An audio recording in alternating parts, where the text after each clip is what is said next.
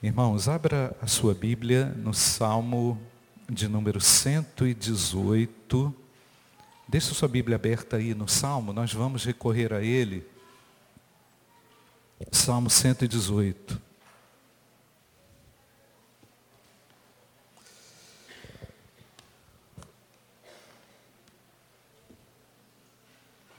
Eu comentei com o irmão outro dia. A ingratidão é um problema sério, né, irmãos? A ingratidão, a falta de contentamento, a reclamação, faz parte do dia a dia das pessoas. Nós vivemos numa cultura descontente, numa sociedade descontente. Por tudo que ela experimentou, por tudo de amargo que ela enfrenta, pelo próprio engano, Satanás engana as pessoas, faz com que as pessoas creiam numa mentira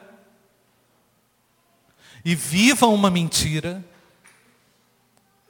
E mergulhados nessa mentira, se decepcionam, se amarguram,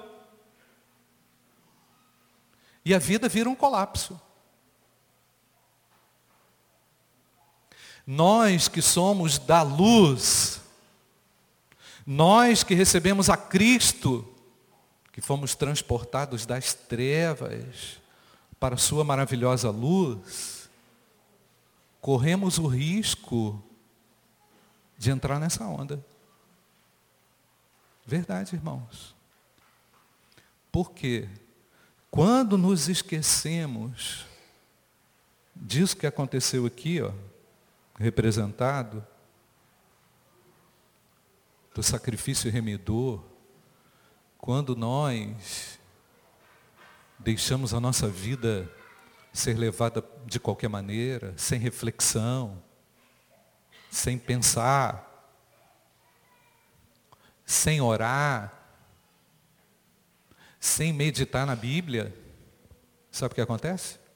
Nós voltamos internamente para aquela situação que a gente não, não quer mais na nossa história. Então, hoje, pela manhã, o memorial da ceia do Senhor, esse lugar aqui é para tirar todos os salvos e remidos desse ambiente infeliz do descontentamento, que é infeliz. Eu sei, eu sei, eu sei que você às vezes tem que conviver uma situação ruim, que recorrente. Por exemplo, imagina se o, se o camarada contrai uma, uma doença crônica aí, se ele passa a vida inteira reclamando. Acontece, irmãos?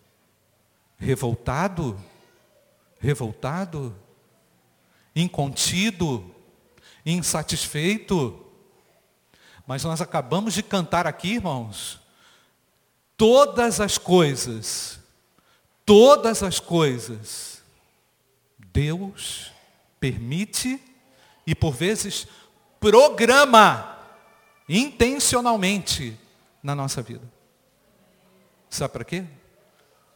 Para eu e você podermos descobrir o poder da gratidão voltar às vezes aquelas coisas mais simples e mais rudimentares da vida, porque por vezes você cria asa, voa muito e acha, como diz aí, e acha que está podendo. O Salmo 118, irmãos, versículo 14 e 16, diz o seguinte: O Senhor Acho que o Dudu já colocou aí, né, Dudu? Está ali na tela. Vamos ler juntos? O Senhor é a minha força e o meu cântico. Ele é a minha salvação. Alegres brados de vitória ressoam nas tendas dos justos.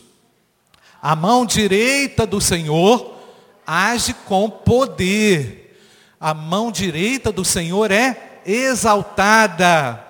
A mão direita do Senhor age com poder.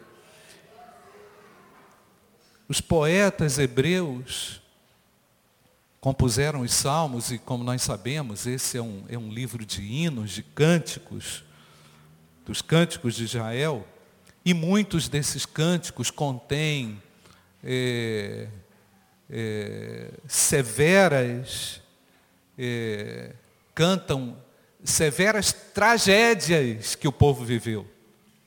Muitos desses cânticos também são hinos de triunfo, hinos de vitória. O povo de Israel aprendeu a cantar também as tragédias. Eu fico impressionado, irmão, se você olhar o conteúdo literário dessas obras, não é?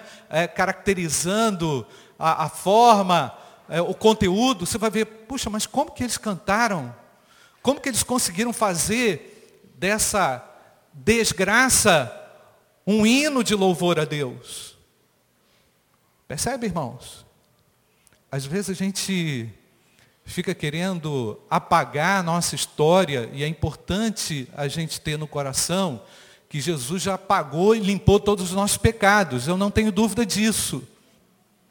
Mas é importante no momento como este, quando nós celebramos o memorial da ceia do Senhor, a gente também saber reconhecer que Deus nos tirou do pior. Deus te tirou do seu pior. Deus me tirou do meu, da minha condição pior de vida. Aliás, Ele me alcançou quando eu estava na pior. É, é ou não é, irmãos? Ele não escolheu alcançar você porque tudo estava certinho na sua vida. Ele nos alcançou no momento lastimável então, os poetas hebreus, enquanto também compunham seus hinos, eles mal sabiam que anunciavam profeticamente a vinda do Messias e também as dores do, do Messias. Estes poetas, às vezes, eram, eram profetas guiados pelo Espírito Santo nas suas canções. E eu descobri aqui, irmãos, que o Salmo 118 é o salmo mais citado no Novo Testamento. E ele está profundamente relacionado é, à vitória e a alguns outros elementos, ao sacrifício do Senhor. E nós temos que fazer, nós temos que transformar esse salmo agora num brado de, de louvor e de cântico ao nosso Deus. Porque nós temos uma dívida com aquele que tudo fez por nós. Nós não precisamos mais de nenhum outro sacrifício. A ceia do Senhor tem também este significado.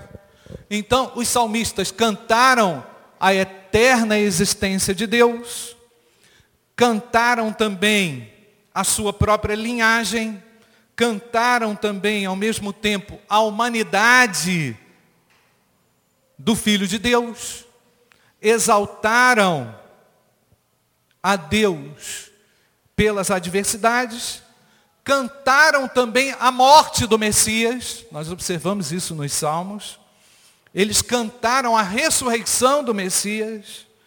E eles cantaram também a coroação e o domínio da mão poderosa de Deus sobre as trevas. Nós estamos aqui exaltando a Deus porque as trevas não prevalecem mais sobre nós. Cristo ressuscitado, vivo, é suficientemente poderoso para conduzir o seu povo em vitória. Mesmo que o que apareça para você seja uma grande adversidade nessa hora. Eu costumo dizer que a adversidade tem início, meio e fim. E se a sua adversidade é recorrente,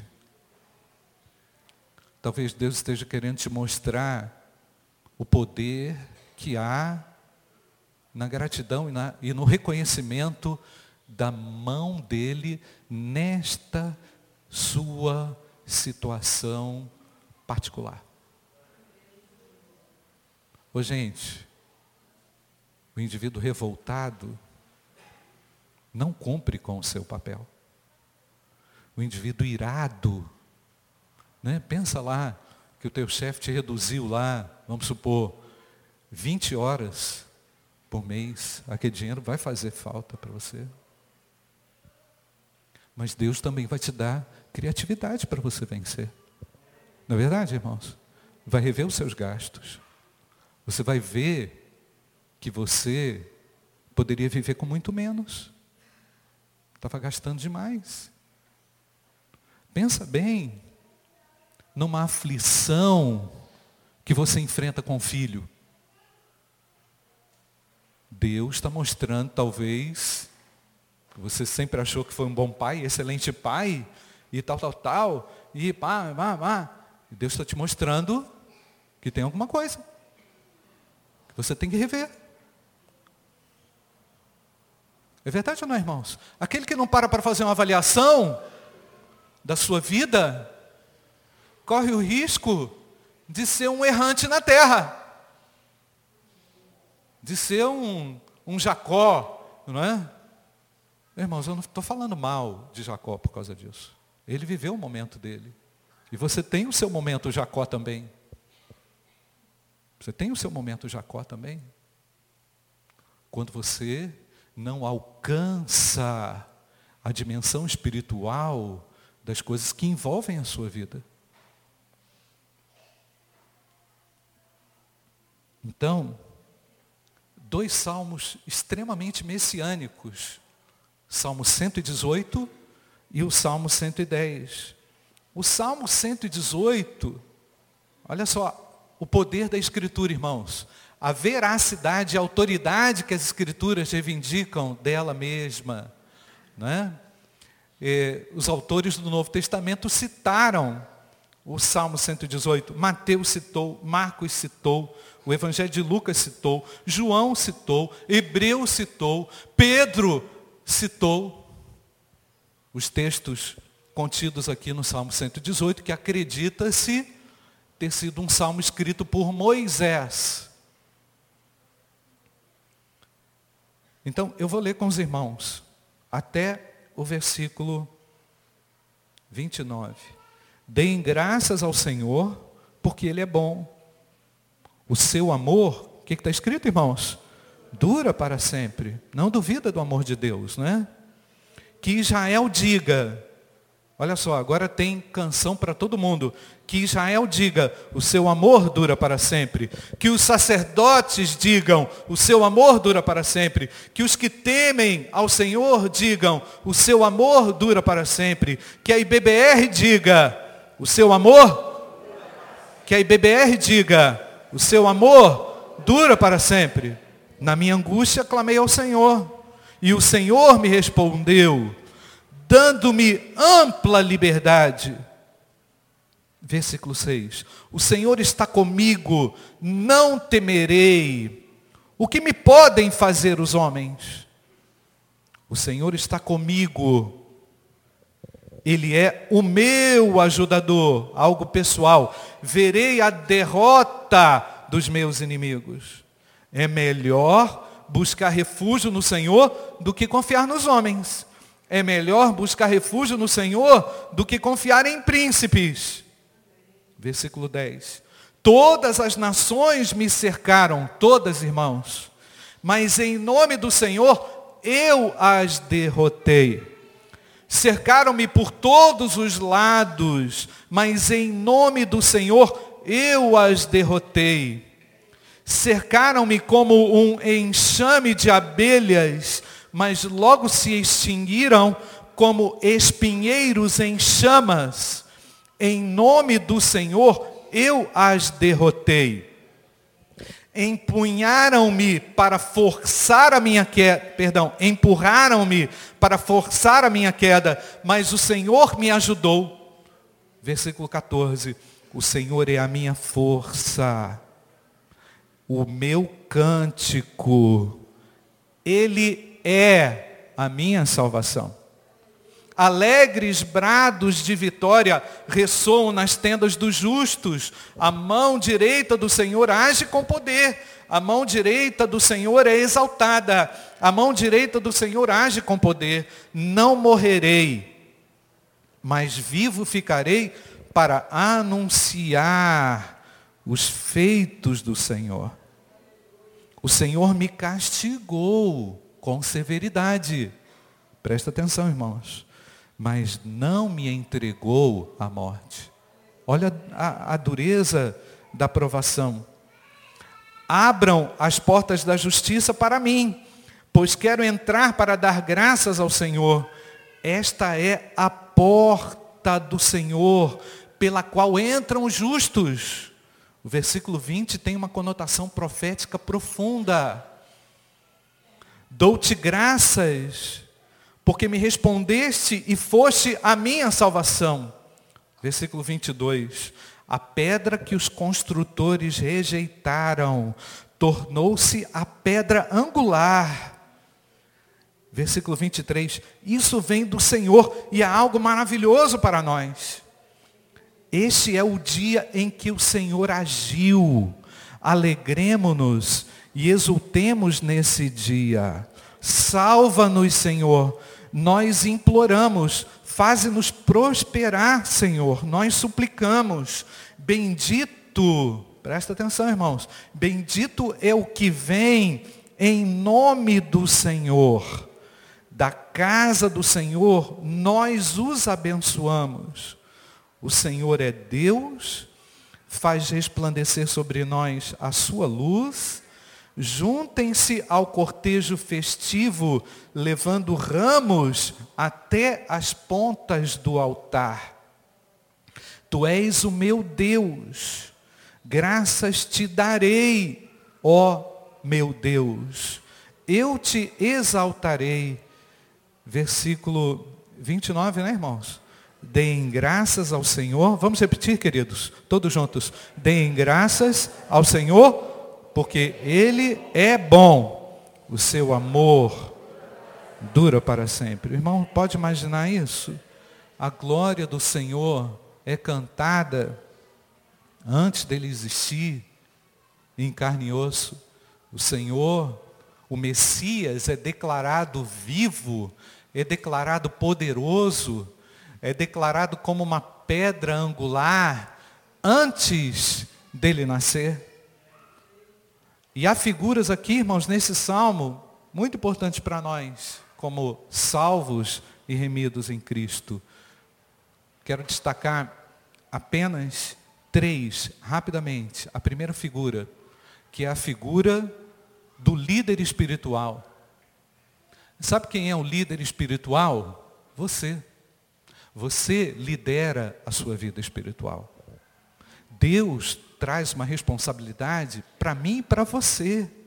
O fato de eu ter sido nomeado pastor, isso é importante, estou aqui conduzindo esse rebanho, mas cada um de nós exerce, um alto pastoreio, um alto cuidado. Percebe, irmãos? E o que acontece do versículo, de, é, versículo 15 até o versículo 18? Moisés reconhece, alegrem-se com brados de vitória. Por vezes é isso que nós temos que falar para nós mesmos. Momento da adversidade. Por que está abatida, ó minha alma? Conversa com você. Pergunta sobre as suas eh, motivações conhecidas e encontre também motivações desconhecidas, ocultas, que por vezes governam, como o pastor Elmo falou aqui no início, às vezes nós somos governados por uma impressão errada. E por causa daquela impressão errada com o marido, a mulher acaba se desequilibrando, se precipitando, por uma impressão errada com o seu filho, você acaba julgando, por uma impressão errada com o seu chefe, você acaba é, é, se precipitando também, falando que não deve. Então, em Cristo, nós somos líderes porque somos controlados pelo Espírito Santo de Deus. O mesmo Espírito Santo de Deus que estão sobre os líderes constituídos, está também sobre a igreja. O Espírito Santo está sobre a igreja. Vou repetir, irmãos. O Espírito Santo está sobre a igreja. E ele convence você dos seus descaminhos, das más influências. Tira você de um beco sem saída. E você não consegue, às vezes, sair sozinho. Conta com o pastor, conta com o irmão, conta com o amigo, tá certo? Mas você lidera a sua própria vida espiritual. Assume uma postura de autogoverno. Assume uma postura de autoconfrontação, que não é fácil também. Você se autoconfrontar, você chamar a sua própria responsabilidade não é fácil não, irmãos. Ninguém quer. Mas olha como é que é importante. Então, em Cristo, versículo 10 a 14, nós podemos fazer isso. O líder da nação, Moisés, reconheceu, todas as nações me cercaram, eu estava angustiado. Imagina se Cristo perde o equilíbrio naquela hora. Nós não estaríamos aqui. E sabe por que, que muitas coisas ruins acabam acontecendo na sua história? Porque você foi ausente de você mesmo. Você foi ausente de você mesmo. Você sumiu de você. Mas Deus nos chama nesse momento memorial à nossa própria responsabilidade. Não é verdade, irmãos? Não coloca a culpa em ninguém, não. Coloca a culpa em ninguém não. Diz para Deus, Senhor, muito obrigado por essa aflição.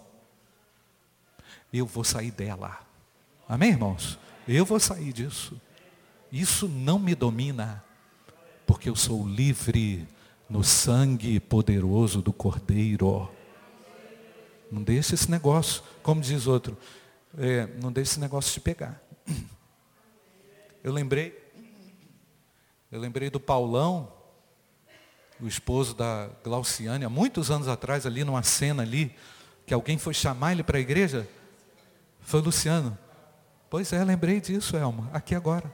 Luciano foi chamar o Paulão para a igreja, e o Paulão falou assim, isso aí não me pega não. Em poucos dias estava sendo batizado. Irmãos, por vezes, queremos resistir àquilo que Deus quer fazer mas o Senhor é irresistível. Pelo poder que há na ressurreição do Senhor, nós somos conduzidos em vitória, ainda que algumas coisas surtam algum tipo de confusão. Mas nós estamos aqui e você está aqui para que isso seja debelado da sua mente através é, do exercício dessa autoliderança espiritual. Aí eu pergunto, meu irmão, quanto tempo que você está dedicando por dia à oração? Quanto tempo que você está dedicando para fazer sua leitura da Bíblia, reunir a sua casa momento de oração? Não tem mais oração na sua casa, não? Não tem quebrantamento na sua casa, não? Não tem tempo? É isso? Espera aí. Você vai fazer esse tempo acontecer. Amém, irmãos? Vou fazer esse tempo, pastor. Sei lá, três horas da manhã. Se vira. Não tem tempo? Tem como acontecer. A gente precisa um do outro para isso também.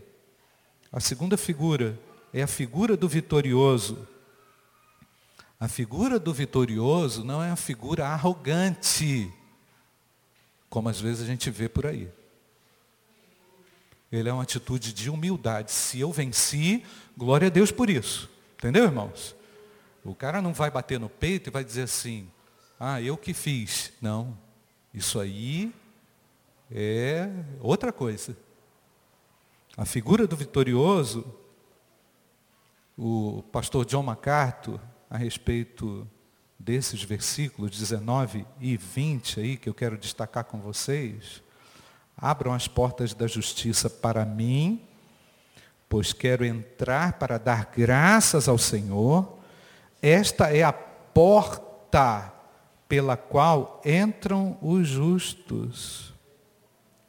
John MacArthur diz que esse texto foi tão profético que Jesus mesmo, em Mateus capítulo 7, 13, 14, faz referência a esses portões espirituais pelos quais os salvos entram, por eles passam, diferentemente das portas de um templo. Né? Às vezes você entra templo adentro, mas não passam por esses portões da graça, onde você vai ser oxigenado, onde você vai ser ressuscitado em algumas situações, pelo próprio Cristo vivo. E Jesus disse lá, o que irmãos? Eu sou a porta. Então Jesus reivindica essa autoridade, essa figura da porta, que não é a simples entrada de um templo, mas é a, a introdução pela fé a esses mananciais que Cristo garante. Então a nossa vitória, irmãos, ela está muito mais relacionada à libertação espiritual do que um aumento de salário às vezes é até, acontece até diferente disso, ser cortado lá na sua empresa. Ou então alguma coisa ruim acontece a você, mas você é vitorioso assim mesmo. Amém, irmãos? Não associe a sua vitória àquilo que os homens conceituam como vitória. Isso seria muito barato. Nós estamos aqui para reconhecer que foi por causa dessa porta aberta que nós encontramos a salvação pessoal, a libertação pessoal. Nada nos detém, espiritualmente falando. Outro dia eu ouvi, eu vi uma frase, acho que foi do Rick Warren, que disse: eles podem nos fazer calar, mas eles não podem impedir as nossas orações. Não é verdade, irmãos? É vitorioso ou não é? O indivíduo assim é vitorioso, porque ele encontrou liberdade no aprisionamento. Isso é importante para nós. E para concluir, irmãos, a figura da pedra que nós vemos lá no versículo 22, a pedra que os construtores rejeitaram, tornou-se o que, irmãos? A pedra angular, citado por Pedro, 1 Pedro 2, 7 a 10. Portanto, para vocês os que creem, esta pedra é preciosa, mas para os que não creem, a pedra que os construtores rejeitaram tornou-se a pedra angular. Ora, quem foram os construtores? Os judeus. Os judeus deveriam ser esses construtores. Os construtores rejeitaram negligenciaram a Cristo. E nós entramos nessa seara, na construção para a glória do nome do Senhor. Nós, com a nossa vida, com a nossa história, com o nosso talento, com os nossos dons, estamos construindo e edificando pela graça de Deus o reino de Deus na terra.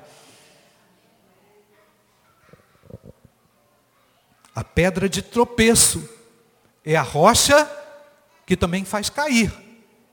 Não é isso? Os que não creem tropeçam, porque desobedecem a mensagem para o que também foram destinados. Vocês, porém, versículo conhecido, né, irmãos? São que a geração eleita, sacerdócio real, nação santa, povo exclusivo de Deus, para anunciar as grandezas daquele que o chamou das trevas para a sua maravilhosa luz. Irmãos, eu quero concluir aqui dizendo o seguinte: a palavra de Deus, a palavra de Deus é verdadeira. Valorize-a, reflita, leia, se deixe conduzir por ela, se deixe confrontar por ela. Deus quer falar contigo. A pessoa fala assim: Ah, pastor, Deus não falou comigo. Mas você leu a Bíblia? Deus fala conosco na palavra, não é verdade, irmãos? Vá com o coração para a palavra de Deus. Abre o seu coração, Senhor. Eu quero ser moldado. A minha vida cristã está uma reclamação. Eu só reclamo. Eu virei uma pessoa enjoada. Por quê? Pegou fluxo, pegou carona com o mundo? Nós não somos mais deste mundo, irmãos. Nós não somos mais deste mundo. Nós estamos aqui. Mas o nosso alvo é a eternidade. Então, agradece a Deus, irmão. Gratidão é uma virtude daquele que crê. Pai, obrigado pelas provas. Feche seus olhos. Ore a Deus. Senhor, obrigado, porque o Senhor me conduz até esse momento. Obrigado porque o Senhor me tirou das trevas espirituais.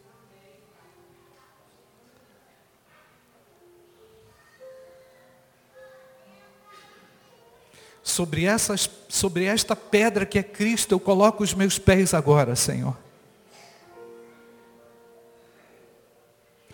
Eu não quero cair, Senhor. Eu não vou fracassar.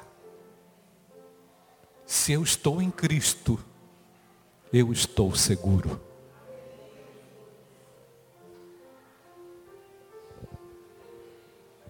Onde está Jesus na sua vida? Jesus para você?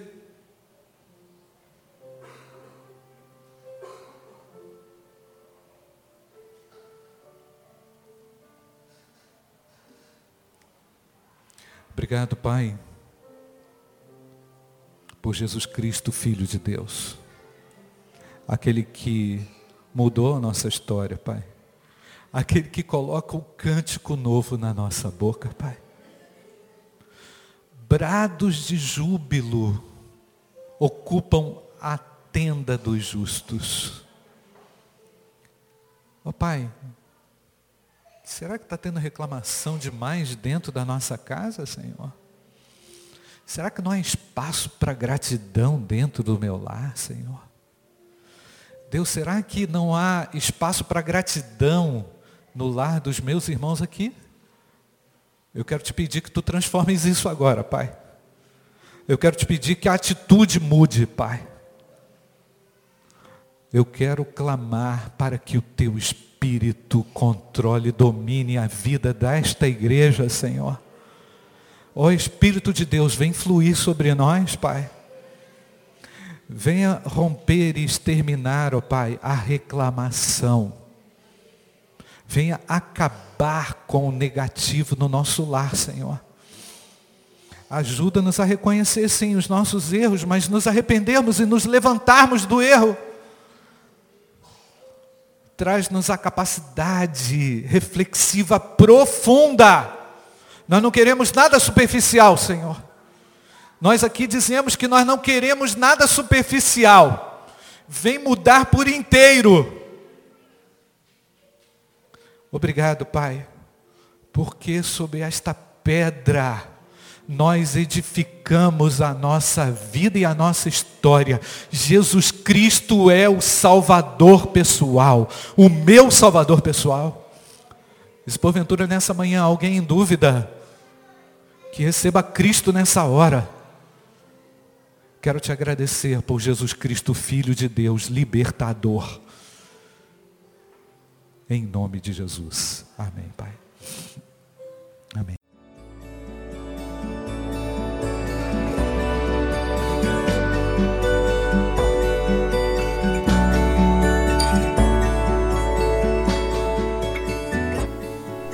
A Igreja Batista do Bom Retiro tem plena convicção de que a palavra de Deus é poder para salvar e transformar vidas.